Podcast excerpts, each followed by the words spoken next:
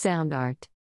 Marginal in origin, the result of often self taught research, sound art is undergoing further development today and its practices diversify site specific installations, performances, objects, Lutherie DIY, do it yourself, landscapes, environments, and radio art are some of its forms. Writing and sheet music are not at the center nor are they essential in these new works. However, those searches influence composers who work with musical notation. Dialogue and bridges are open between both ways of playing with sounds. Sound art comes when sound is disconnected from musical time. In the case of contemporary, athematic, and unpredictable music, these are sound events that entwine the thread of time. Contrasts are always markers of action.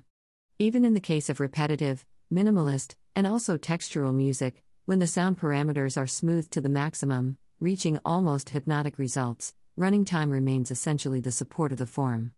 Each work develops its own reliefs, appreciated only under the effect of the time factor. Music is mobile, its materials are permanently modified as it progresses over the timeline. The structure of the work, its skeleton, is the succession of its mutations, inseparable from time and action. However, the 20th century is the history of transgressions.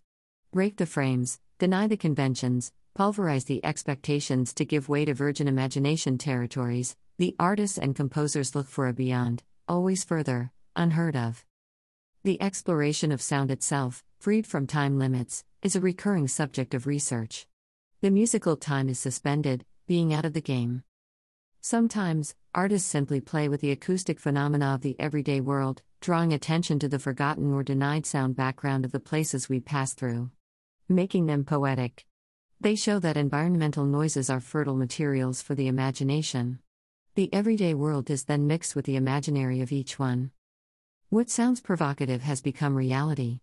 Concrete sounds have penetrated and settled in the musical sphere. Considered in everyday life as collateral damage of our consumerist era, these invisible and annoying debris become sound noise under the futurist baton.